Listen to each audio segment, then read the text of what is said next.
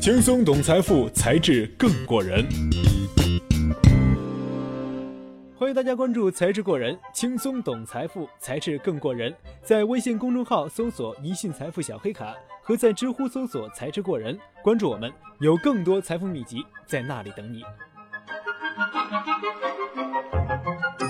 作为一家万货商店，亚马逊二十二年来创造了诸多奇迹。这位电商鼻祖以强势的姿态迅速杀入并颠覆了传统零售业，成立仅仅两年就完成了上市，市值超过四千七百亿美元，二十年飙升近一千两百倍。其创始人 CEO 杰夫·贝索斯的身价也暴增至八百四十六亿美元。此外，亚马逊一直保持着两位数的年营收增长趋势，二零一六年更是一举突破了千亿美元大关。国际知名零售咨询机构 Kantar Retail 预测，亚马逊将在2018年成为全球第二大零售商，从一个小小的卖书网站发展为全球性的跨行业巨头。红到没朋友的亚马逊是如何逆袭的？为什么它总能提前压对大事呢？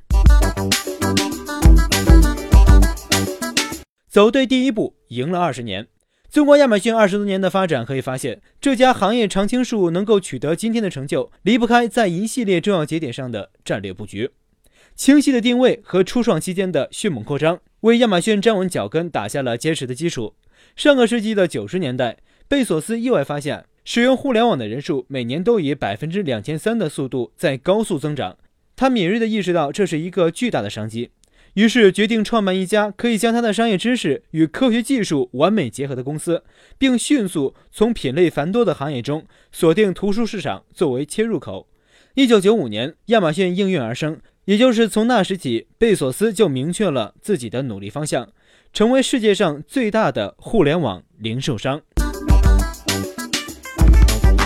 此后，亚马逊的所有举措无不是围绕这一目标而进行。在其他大型连锁书店仍按部就班地坚守实体店模式时，亚马逊先行一步将书店搬到了网上。为了做地球最大的书店，亚马逊在成立伊始就以打折书为卖点。这种新的商业模式得到了雅虎创始人杨致远的青睐，亲自致信贝索斯，希望将亚马逊收录到雅虎的网站列表中。贝索斯愉快地同意了。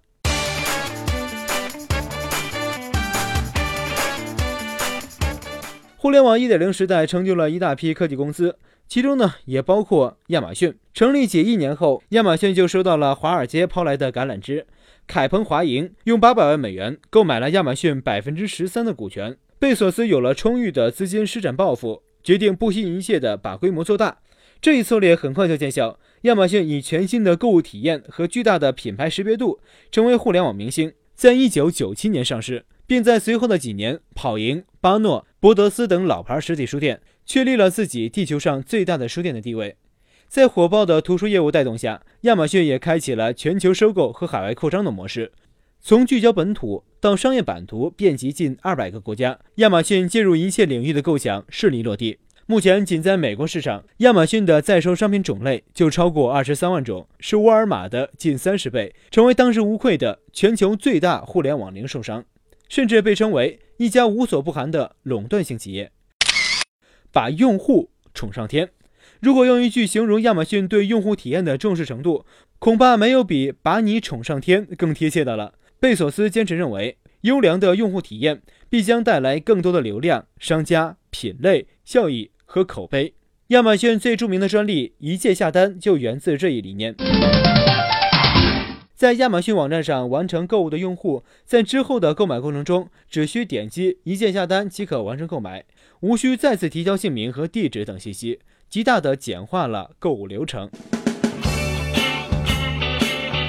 贝索斯在用户体验方面有着超乎寻常的偏执，为了提高客服人员回复用户邮件的效率，他曾经以比赛的形式组织周末加班，员工每回复一千条信息就得到两百美元的现金奖励。大量的积压邮件得以被全部处理。另一个经典证明是 Kindle 的诞生，堪称亚马逊在零售之外的又一个颠覆性业务。为了给用户提供一款既不累眼睛，又能以更优惠的价格购买并快速下载书籍的产品，贝索斯毫不考虑亚马逊的技术水平和资金情况，让工程师们自由发挥去设计。后来的事实证明，这个烧钱的产品。不但极大地提升了用户的阅读体验，开创了纸电同渠道模式，也为抢占终端埋下了伏笔。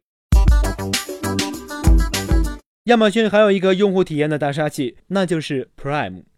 最初，高级会员所能享受到的权益是诱人的折扣和免运费、两日送达等服务。随着用户体验的升级，高级会员还可以免费在亚马逊上看电影、电视剧、租借电子书。二零一四年，亚马逊推出新服务 Prime Pantry，高级会员无需一次购买很多东西，也能享受低价的运费优惠，极大的增加了用户粘性。相较于普通用户，高级会员们往往有更高的消费能力和消费频次，给亚马逊带来了数额可观的用户红利。好了，今天的节目就到这里，轻松懂财富，才智更过人。感谢收听《才智过人》，喜欢才智过人的朋友还可以关注微信公众号“一信财富小黑卡”和知乎的同名专栏“才智过人”，与我们实时互动，那里有更多精彩的内容在等你。我是杨涛，下期节目再见。